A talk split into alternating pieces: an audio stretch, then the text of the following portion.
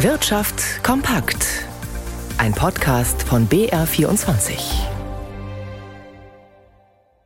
Im Studio Birgit Habrath. Sie haben sich nicht nur Freunde gemacht, die Bundesarbeitsrichter mit ihrem Urteil zur Arbeitszeit. Die muss erfasst werden, so die Erfurter Entscheidung. Bisher steht das so konkret nicht im entsprechenden Gesetz. Doch wie erfasst werden muss, ließen die obersten Richter offen. Das muss der Gesetzgeber regeln. Arbeitsminister Heil wird da nun tätig. Kai Clement erfuhr mehr.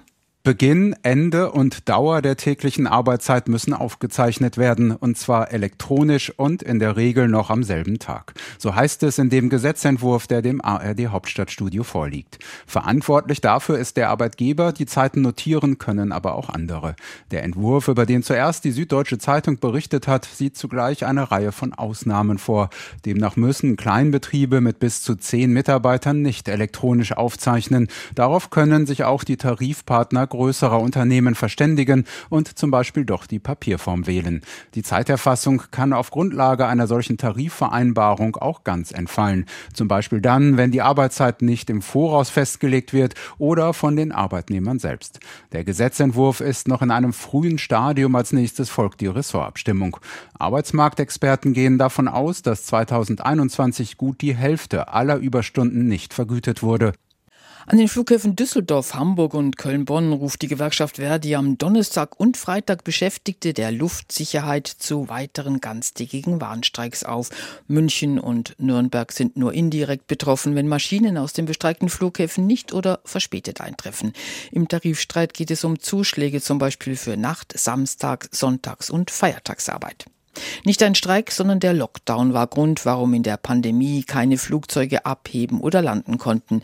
Inzwischen wird wieder geflogen. Die Passagierzahl am Münchner Flughafen lag im vergangenen Jahr wieder bei rund 70 Prozent des Vorkrisenniveaus. Nach Steuern und Abschreibungen schreibt die Flughafen München GmbH aber immer noch rote Zahlen. Walter Kittel berichtet. Der Flughafen München ist auf einem guten Weg. Im Vergleich zu anderen deutschen Flughäfen wachse das Verkehrsaufkommen stark überdurchschnittlich. Um noch mehr Passagiere befördern zu können, sei aber nicht ausreichend Kabinen- und Bodenpersonal vorhanden. Außerdem fehlten auch Flugzeuge, um die große Nachfrage zu bewältigen. Das Angebot an Reisen sei entsprechend knapp, so der Vorsitzende der Geschäftsführung der Flughafen München GmbH, Jost Lamas. Wenn dann sozusagen ein verknapptes Angebot da ist an Flugreisen, dann steigen einfach auch Ticketpreise. Und ich glaube, das sehen wir gerade aktuell in diesem Sommer sehr. Um aufkommensstarke Strecken im Nordamerika-Verkehr bedienen zu können, wird die Lufthansa im Sommer auch den Airbus A380 wieder von München aus einsetzen. Insgesamt vier Maschinen sollen hier stationiert werden.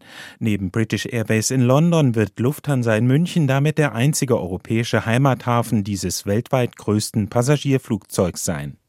Weitere Meldungen des Tages im Überblick. Talfahrt im Wohnungsbau. Die Behörden bewilligten im Februar laut Statistischem Bundesamt gut 20 Prozent weniger Projekte als im Vorjahresmonat. Der Grund stark gestiegene Kreditzinsen und hohe Baupreise.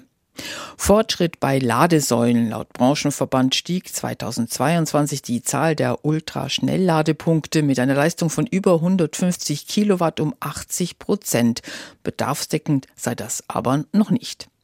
Milliardeninvestitionen in China. Volkswagen will ein neues hochmodernes Entwicklungs-, Innovations- und Beschaffungszentrum für vollständig vernetzte intelligente Elektrofahrzeuge einrichten. Konjunkturplus in China. Die Daten heute aus Peking stehen an den Märkten im Mittelpunkt. Stefan Lina im BR24 Börsenstudio. Die scheinen ja bei den Anlegern gut anzukommen, diese Zahlen. Ja, da ist die Erleichterung spürbar, dass China nach seinen harten Lockdowns und sonstigen Quarantänebeschränkungen, die man ja zum Ende des vergangenen Jahres gelockert hatte, jetzt wieder konjunkturell Fahrt aufnimmt, ein Plus von viereinhalb Prozent im Jahresvergleich. Das ist deutlich mehr, als es im vergangenen Jahr gab, auch wenn das Ziel der chinesischen Regierung in diesem Jahr auf 5,0 Prozent zu kommen noch nicht erreicht ist.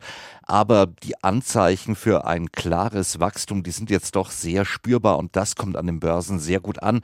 Der DAX steigt im späten Handel um ein halbes Prozent auf 15.872 Punkte.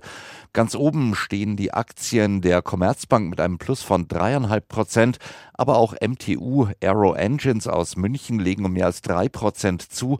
Das Unternehmen hat im ersten Quartal bessere Geschäfte gemacht als von den Analysten erwartet.